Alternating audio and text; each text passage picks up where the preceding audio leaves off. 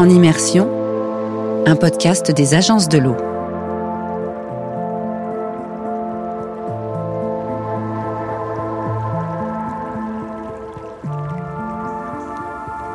Bonjour à toutes et à tous, je suis Adrien Giraud.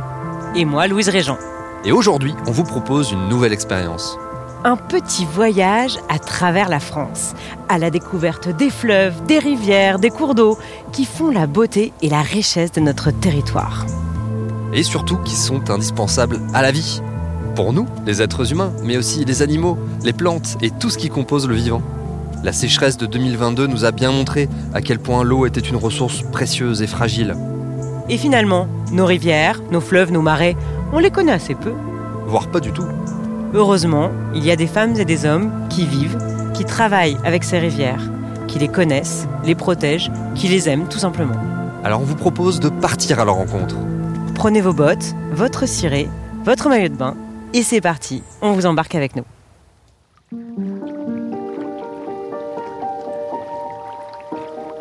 Découvrir la Bièvre, rivière urbaine d'Île-de-France.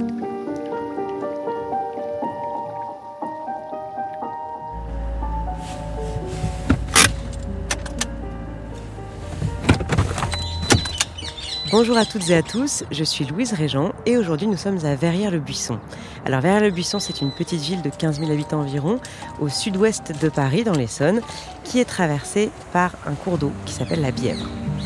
De là où je suis garée, je vois la Bièvre qui est une petite rivière de 2 à 3 mètres de large et qui est longée par un sentier où il y a beaucoup de passages. Il y a des gens qui courent, des gens qui promènent leurs chiens, d'autres avec des poussettes. Et aujourd'hui en plus, euh, nous sommes en automne, donc les arbres sont jaunes, sont rouges. C'est très très beau et en plus il fait un temps magnifique. J'ai rendez-vous avec Hervé Cardinal qui va nous parler de la Bièvre et de cet environnement naturel à 15 km seulement de Paris. Bonjour Bonjour. Louise, enchantée. Hervé, bienvenue dans la veille de la Bièvre.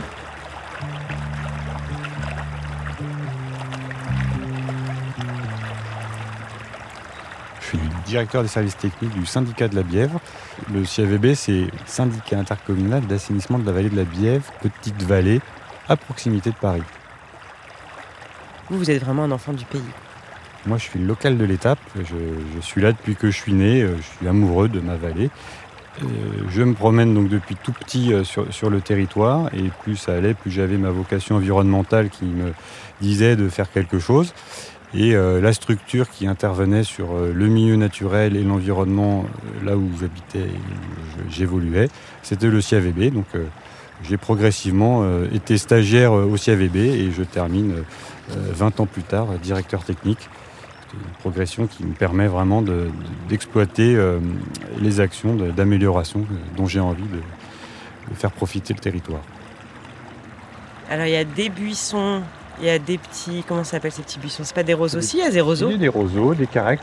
Alors ce qu'il faut voir, c'est- que cette espèce de pic euh, avec une saucisse ce n'est pas un roseau, c'est une massette. Alors, ça ressemble- Effectivement, on dirait un pic avec une saucisse au bout. ouais, c'est ça. C'est une autre type d'espèce de plante aquatique très intéressante, mais les gens la confondent souvent avec un roseau.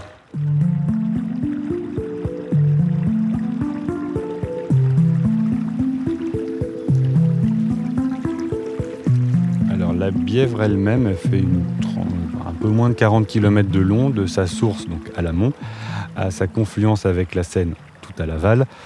Euh, et elle traverse ben, de nombreux paysages, de nombreuses voiries, de nombreuses villes, de nombreux champs, de nombreuses forêts. Elle démarre dans les Yvelines, sa source se trouve dans les Yvelines. Après, elle passe dans le 91, qui est le département de l'Essonne. Elle poursuit dans les Hauts-de-Seine, dans le Val-de-Marne et termine sa route dans Paris en traversant le 13e et le 5e. On avance un peu? On avance pour voir tout ça de plus près. On a quand même aussi la chance d'avoir ce petit chemin piéton sur lequel on peut profiter. hein. On a quand même presque 5000 personnes qui viennent se promener. Alors peut-être pas en plein milieu du mois de décembre, hein, mais sur une journée euh, sympa d'été ou du mois de mai. Euh, C'est très utilisé et on a vraiment beaucoup d'usagers qui viennent profiter euh, des, sentiers le long de la Bièvre sur notre territoire. C'est vraiment un cours d'eau en pleine ville, en fait. C'est ce qui caractérise un peu, un peu, la bière. Oui, on est sur notre petit territoire de 130 km. On a quand même 200 000 habitants sur 130 km, ce qui fait que c'est très dense, où euh, bah, on a un petit cours d'eau de quelques centaines de litres par seconde, et pour lui laisser la place, il y a du boulot. Alors moi j'ai pas pris. Ouh J'ai pas pris mes bottes. Aïe, on est dans le milieu naturel. Ça va bien se passer. Il faut juste pas que je tombe dans la Bièvre. Alors, la rivière n'est pas baignable, ni flottable, ni navigable. On est juste là pour voir un cours d'eau, de l'écologie et de la biodiversité.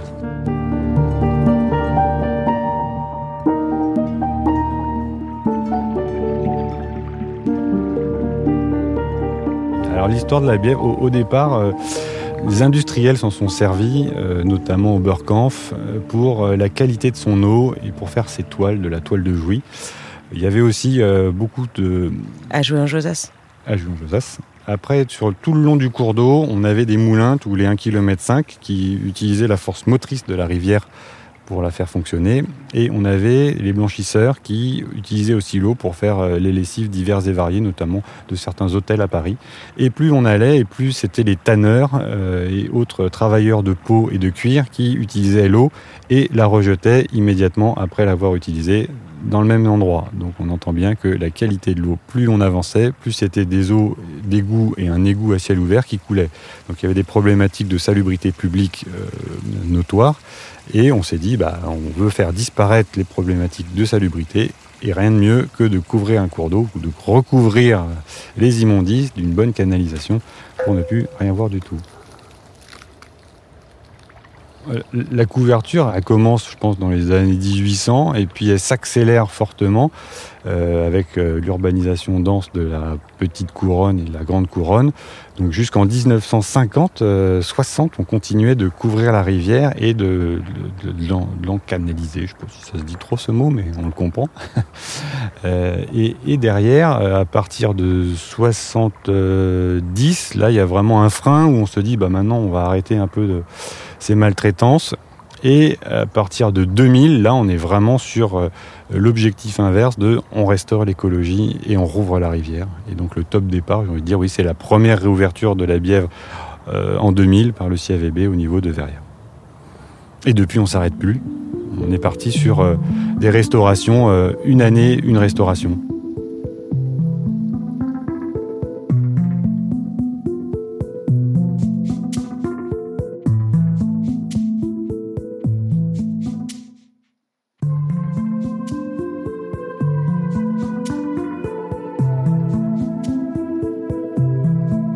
Aujourd'hui, du coup, elle ressemble à quoi la Bièvre sur ces 35 km euh, de, parcours? Quels sont les endroits qui sont couverts encore et qui, ceux qui ont été découverts? Alors, on a 18 km à peu près qui vont être sur notre secteur qui sont maintenant découverts. Passé Antony, euh, elle est canalisée sur la plupart de son territoire. Sauf que depuis les années donc, 2000, euh, bah, il y a eu des réouvertures successives sur des petits tronçons de plusieurs centaines de mètres, voire kilomètres, notamment à Fresnes, Arcueil-Cachan, euh, secteur de l'Aïle et Rose, euh, qui ont été réouverts. Et donc Arcueil-Cachan qui est le dernier là, qui a été terminé, les travaux terminés en 2022. Il y a le petit cours d'eau et puis euh, tout autour on a vraiment une grande zone d'herbes, d'arbres. C'est quoi? C'est des peupliers. Gagné pour ceux de la gauche, des aulnes. C'est des espèces euh, locales de, milieu de cours d'eau. Il y a des saules qui vont se développer naturellement, les zones, quelques, chaînes qui, apparaissent. Dès lors qu'on arrive sur des milieux un peu ouverts, on essaye de racheter ces milieux euh, et, de faire les, opérations que vous avez devant les yeux. Qui sont donc du coup des, grands espaces très verts, euh, très, très herbeux. Elle n'est pas très large, hein. elle fait un mètre, deux mètres. Oui, elle, peut, va faire 2-3 mètres de large euh, dans une caisse de 1 mètre 50 à 2 mètres euh, de haut. Euh, l'idée, c'est quand même de lui redonner de la largeur. ce qui serait intéressant, c'est d'avoir un lit encaissé jusqu'à 20 mètres de large pour que la rivière puisse respirer et, avoir des zones d'expansion naturelle, ce qu'on a fait tout à l'heure et ce qu'on a vu tout à l'heure. C'est-à-dire des zones d'expansion naturelle, c'est quand il pleut beaucoup, qu'elle puisse prendre tout son lit et sans inonder autour, c'est ça?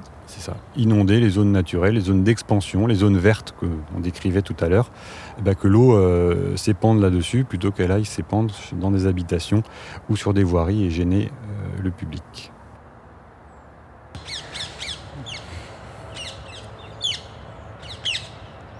Alors on entend des petits, plein de petits oiseaux. Oui, mais celle qu'on vient d'entendre, c'est des perruches à collier. C'est une espèce invasive euh, qu'on a en Ile-de-France qui se développe de plus en plus et qui euh, prend euh, de plus en plus de place. Vous êtes contrarié avec cette histoire de perruches Oui, bah oui, c'est une contraire. Ça prend des niches écologiques. Alors rien n'est prouvé par les études, mais nous on se rend compte que plus ça va, plus il y en a. Et euh, ça colonisent quand même vraiment beaucoup le milieu. À part les petites euh, perruches à collier euh, qu'on entend bien, il y a d'autres petits oiseaux, il y a d'autres Oui. espèces euh, volatiles? On a fait appel à la LPO, donc Ligue de protection des oiseaux, et on est venu leur faire faire un petit diagnostic et on a classé euh, le secteur avec eux euh, en refuge LPO, ça s'appelle. Refuge LPO, ça veut dire qu'il y a une qualité euh, très intéressante du milieu pour accueillir la vie faune. Donc on a jusque derniers inventaires, je crois que c'était 35 ou 40 espèces d'oiseaux différentes qui ont été inventoriées sur le site.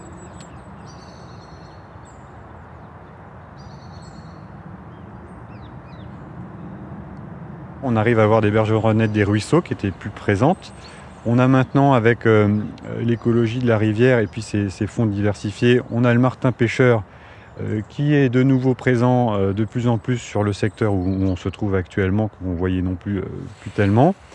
Euh, sur les parties un peu plus hautes où on a restauré des vasières, on, a, on arrive à avoir euh, quelques limicoles qui, euh, qui s'arrêtent sur ce secteur quand même très urbain. On a la chance de, les quoi voir des passer. limicoles? Limicoles, c'est ces petits échassiers euh, type gravelot qui sont là. On arrive à avoir les petits chevaliers, chevaliers gambettes, chevaliers guinettes. Euh, après, il y a du plus commun. Et on va avoir du plus commun comme bah, celui qu'on entend là d'ailleurs juste derrière, le rouge-gorge, qui va être là. On peut avoir après euh, le héron aussi, lui, euh, à une époque, le, le héron, il était rarement présent et maintenant, euh, on ne peut pas se promener sans le voir. Et alors il y a des, chauves-souris aussi. Alors, sur le secteur, on, arrive euh, à, avoir des, des cavernes. Alors, on est en Ile-de-France. On se dit, bah, il n'y a pas de caverne vraiment en Ile-de-France. Sauf qu'on a la chance euh, sur euh, la vallée de la Bièvre d'avoir Louis XIV qui a décidé d'amener de l'eau à Versailles avec les eaux du plateau de Saclay et qui a creusé des aqueducs euh, pour euh, mettre en place euh, et amener son eau. Ces aqueducs qui ont 340 ans sont toujours présents et sont maintenant euh, refuge chiroptères, oui, chauve-souris, pour un secteur d'Île-de-France, on a vraiment euh, 150 à 200 bêtes hivernantes dans les aqueducs. Alors comme ça, ça vous parle peut-être pas, mais ça fait un, un top 10 en Île-de-France en zone de refuge.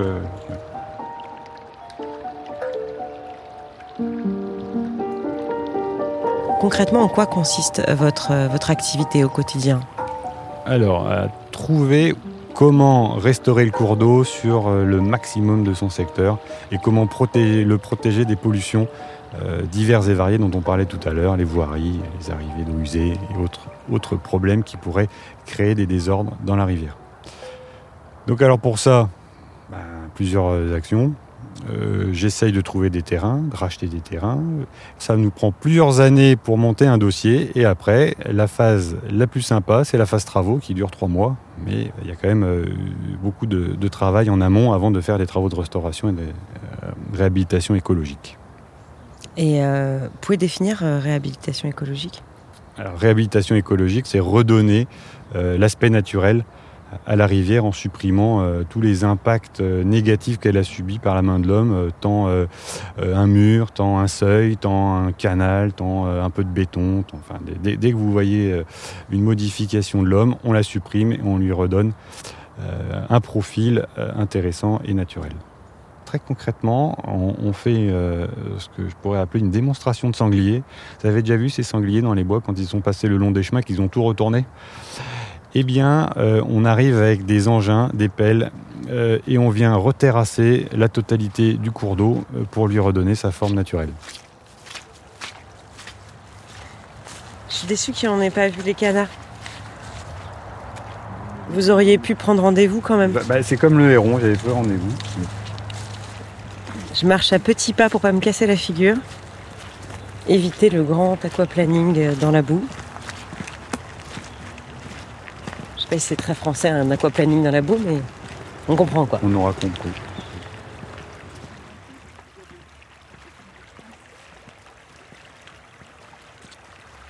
On a, donc je rappelle, ces trois euh, planches en béton dans lesquelles la rivière est contenue. On arrive, on casse ces planches en béton, on vire ces planches en béton, et là on va lui recreuser un petit lit très confortable avec des zones plates, des zones profondes, des zones avec des gravillons. Et là, l'ensemble euh, des habitants viennent et m'applaudissent en disant Ah bravo Quand je parle des habitants, je parle des libellules, des poissons et puis toute autre bête qui euh, circulent dans le coin. Et donc ça fait un champ de boue géant qui souvent est un peu euh, stressant pour les promeneurs qui pensent que soit on va construire un immeuble, soit on est en train de tout détruire. Euh, c'est la partie un peu difficile, mais la nature ayant horreur du vide, après la fin des travaux, on a vite le sol qui se reverdit et la rivière qui passe au milieu, et les gens euh, sont après contents de l'opération.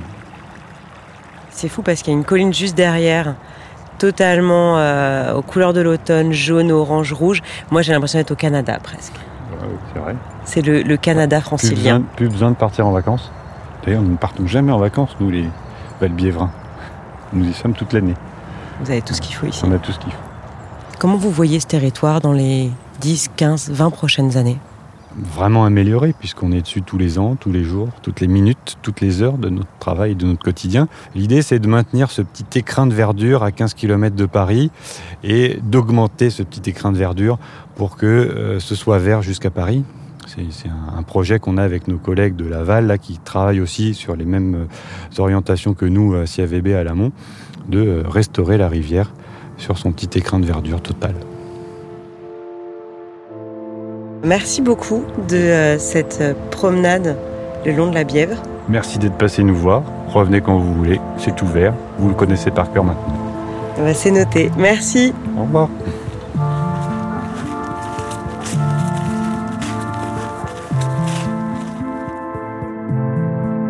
Voilà, c'est la fin de ma découverte de la Bièvre dans l'Essonne avec Hervé Cardinal. Merci de m'avoir suivi et à très bientôt le long d'un autre cours d'eau ailleurs en France.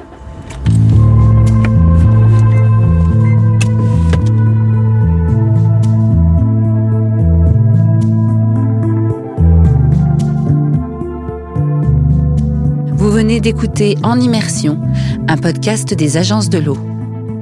Rendez-vous au prochain épisode pour découvrir un nouveau cours d'eau. Et pour en savoir plus sur nos rivières et les actions menées au quotidien pour les préserver, rendez-vous sur le site lesagencesdel'eau.fr et sur les réseaux sociaux des agences de l'eau.